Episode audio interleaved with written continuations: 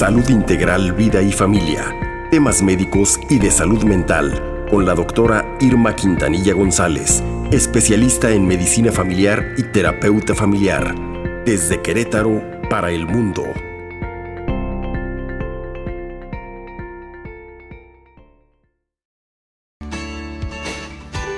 Las 7 con 23 continuamos con más, más información, más temas, opiniones, conceptos en Capital Noticias Querétaro, WhatsApp 442-144-1878, Face Capital Noticias Querétaro, Twitter arroba capital-cro, www.locurfm.com, diagonal Querétaro, Irma Quintanilla, bienvenida. Muy, pero muy buenos días, querida amiga y doctora, ¿cómo estás? Muy buenos días, amigo.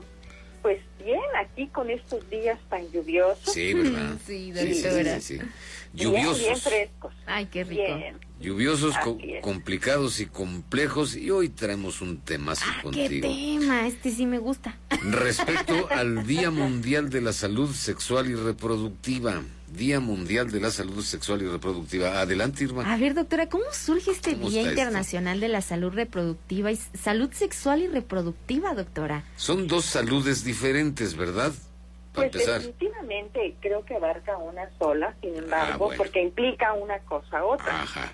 Fíjense que desde 2010 la Asociación Mundial de la Salud Sexual invitó a sus asociaciones afiliadas a establecer un día para promover una mayor conciencia social en torno a la salud sexual. Estableció esta fecha como un esfuerzo para sensibilizar y promover la sexualidad como un aspecto esencial del ser humano Sí.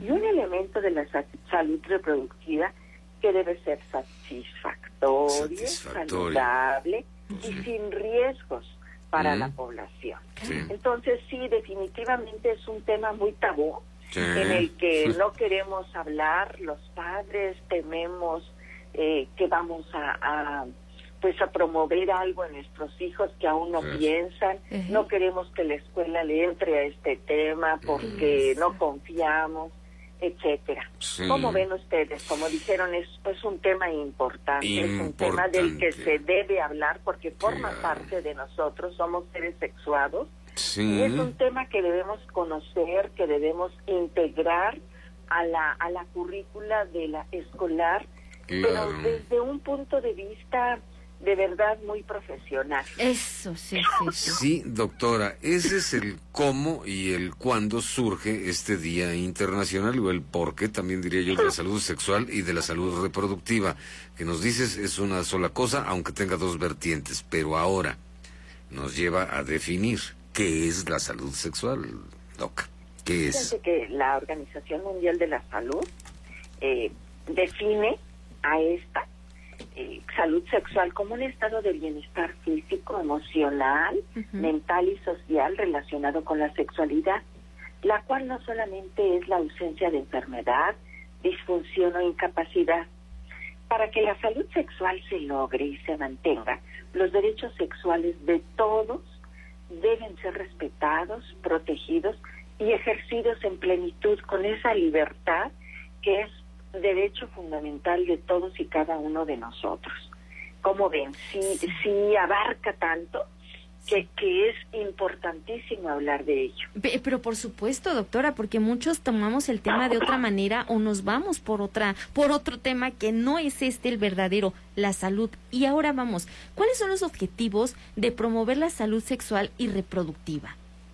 Sí, sin duda esta, esta celebración es una oportunidad para promover la, sali- la salud, la sexualidad responsable, para resaltar las posibilidades de acceder a una vida sexual saludable, con acceso a métodos de planificación familiar, motivando a las personas a buscar resultados positivos en la actividad sexual, asumiendo su responsabilidad en el cuidado de nuestro cuerpo y de nuestras relaciones.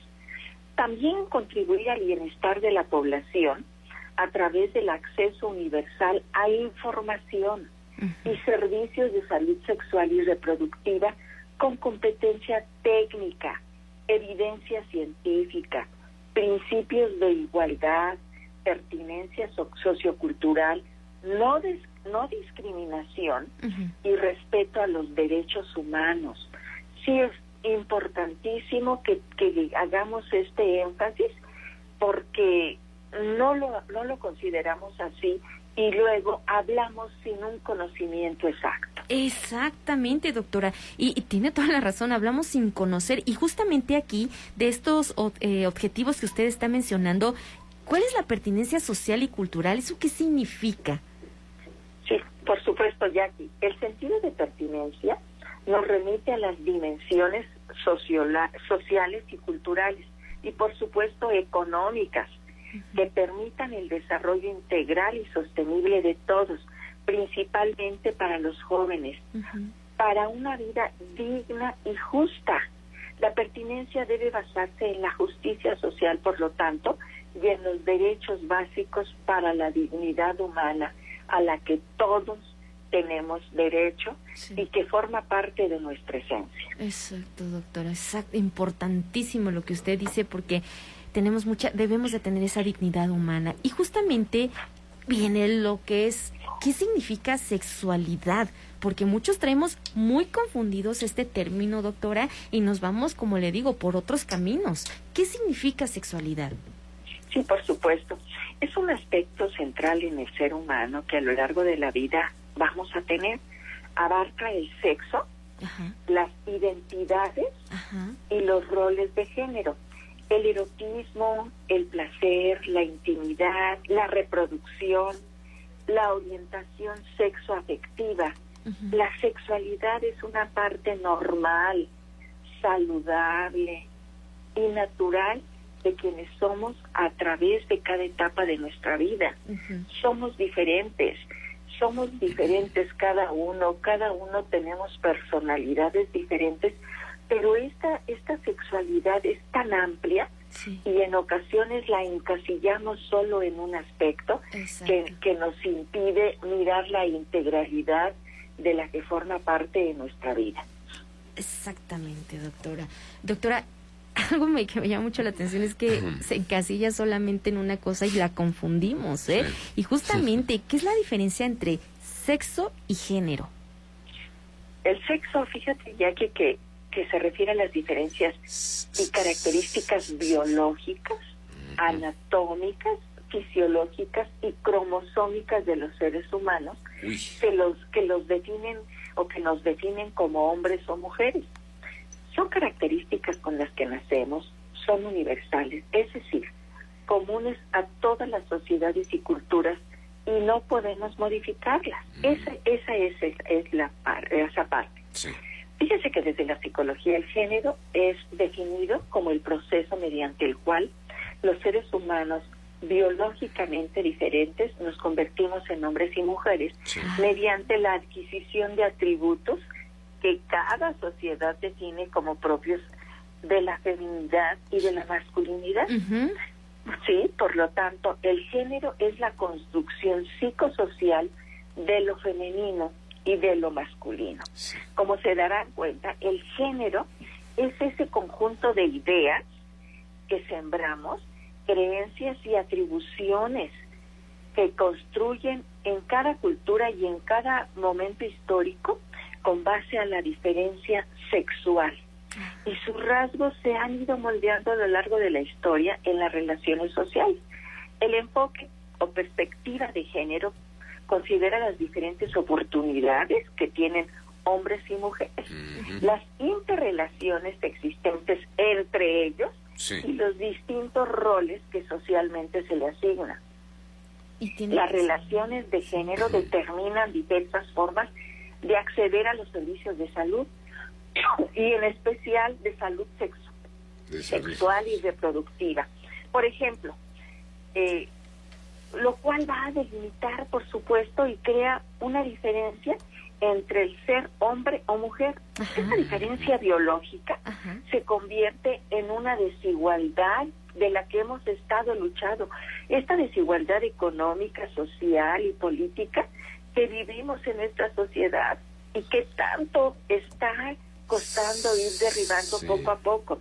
Por supuesto que llegará el día en que se logre, ya hemos hablado, la diferencia de salarios que tienen hombres y mujeres en trabajo, el, el no tener acceso a servicios de salud igual unos que otros, las niñas el derecho a la educación. Esta, este género de verdad hace una división como si tuvieran más dignidad unos que otros. Ah. Nos ha costado separar, cada cultura es diferente. Imagínense eh, en otras culturas en donde la mujer siempre ha estado al servicio del hombre, se tiene que agachar, se tiene que quitarle las sandalias, es como que el género superior al femenino. ¿El caso talibán ahora en Afganistán?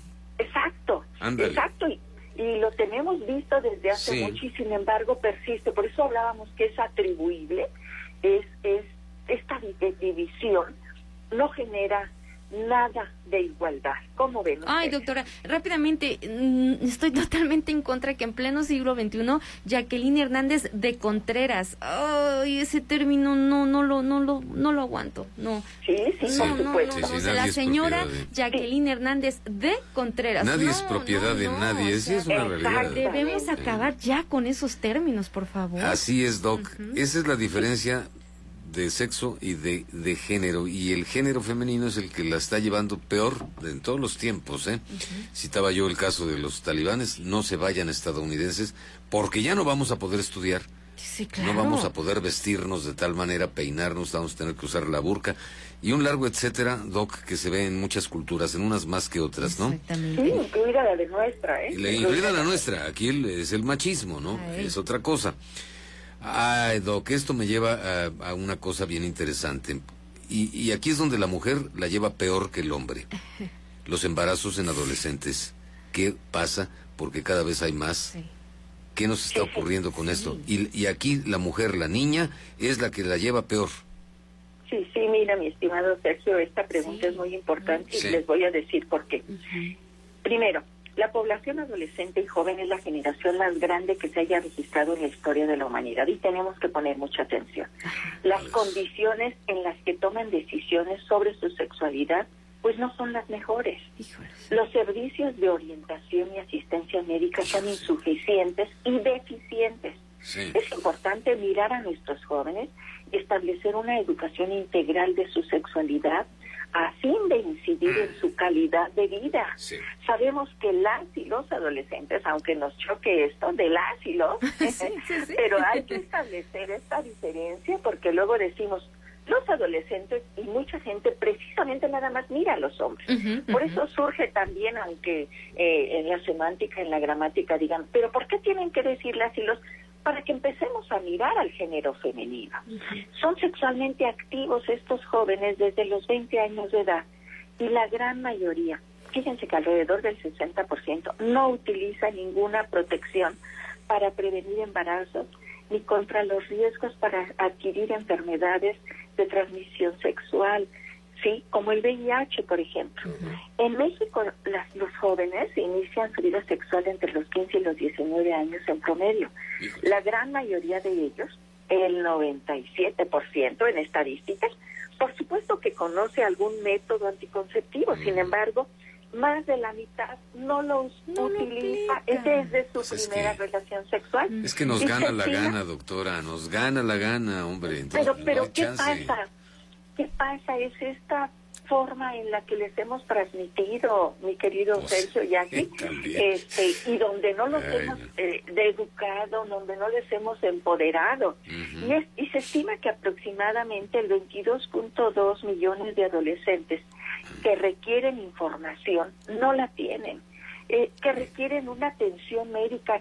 Ok, tu padre no se la des, pero acércalo a, tu, a su médico. Tenemos médicos de cabecera que estamos formados y que podemos resolverles dudas. Y también ese prejuicio también de solo ir al ginecólogo hasta que la niña se embaraza. Ah, caray, no, pues no se puede. Es que es esa cultura. O no vamos al pues ginecólogo para prevención de salud, desde nuestra salud integral, Oye, hasta que no tenemos este, una bola, hasta que no tenemos un embarazo, hasta que hay que ir al ginecólogo para que la ginecóloga, para que nos explore, para que nos explique, para que nos diga sobre la higiene íntima, sobre el uso de métodos de planificación sexual. Tenemos que romper este prejuicio y este prejuicio viene desde la madurez, desde la ignorancia, desde el vacío que todos vamos cargando con respecto a la sexualidad. ¿Cómo ven ustedes? Pues, Por eso nuestros jóvenes pues no van a bajar estos índices porque no tienen acceso ah. oportuno, porque nadie se ha preocupado para poder tener esta información. De acuerdo. Bueno, y esto me lleva a pensar rápidamente en la situación de la mm, vacuna contra el papiloma, que es un, es un, tabú. Que a muchos no se le quieren poner. Y, nos lleva a que nos hace falta mucho la promoción de la educación integral de la cuestión de la sexualidad, doctora. Pues yo ahí lo, lo, remataría. No sé tú qué opinas. Sí, sí, sí, definitivamente, Sergio. Eh, si, si estamos desarrollándose vacunas tan importantes y la gente no tiene acceso a ellas, es importante. No se las pongan, pues no. Exacto, no, no, no, no. Me quieren esterilizar a mi hija. Oye, doctora, han llegado a decir, de verdad me consta, perdón que hable yo en primera persona, me consta porque lo he oído. Es pecado. Bueno, ahí, lo dejo. Adelante, perdón, perdón. Claro, todo, todo tema. Sí. sí, este, y como remate, como muy bien decías, esta promover esta educación integral de la sexualidad debe ser algo porque nos va a hacer preventivo para todo esto que hemos hablado, para un cambio de mentalidad, de conciencia, para una toma de decisiones adecuada. Solo el conocimiento nos hará libres y responsables, amigos, y responsables. Lo pongo aparte. Ello se logra cuando se enseñan y aprende acerca de los aspectos cognitivos, emocionales, físicos y sociales de la sexualidad. Si preparamos a nuestros niños y niñas jóvenes en conocimientos, habilidades, actitudes y valores que los empoderen para el cuidado de su salud integral, incluida la sexual, generando bienestar y defendiendo su dignidad, para el desarrollo de relaciones sociales y sexuales basadas en el respeto en el empoderamiento para la toma de decisiones conscientes, libres y muy responsables, pues solo así lograremos sistematizar y considerar en cada momento cómo las elecciones que se toman afectan a nuestro propio bienestar y al de los demás, así como entender cuáles son nuestros derechos a lo largo de la vida y asegurarnos de protegerlos y defenderlos. No somos omnipresentes ni, ni omnipotentes debemos darles herramientas a nuestros jóvenes. Pues solo así vamos a tener pues adolescentes sanos que se conviertan en adultos felices y muy responsables, transformando esta sociedad tan enferma que ahora estamos viviendo, amigos. Pues, pues que tengan excelente fin de semana. Ya escuché la musiquita y rápido nos apuramos. Muy bien, doctora. Muchísimas gracias. Estamos a sus órdenes. Gracias, doctora. Ay, doctora, muchísimas gracias. Esto en recuerdo del Día Mundial de la Salud Sexual y Reproductiva. No es tabú. No es pecado. Aborden el tema, Entrenle en sus casas, entrenle sin miedo. Sin miedo. Busquen a profesionales que Eso. orienten Gracias, Doc. Gracias, doctora. Hasta pronto, amigos. Buen, buen fin de semana. Igualmente. para ti. Muchas gracias, Irma Quintanilla. No le tengan miedo al tema, es mejor hablarlo.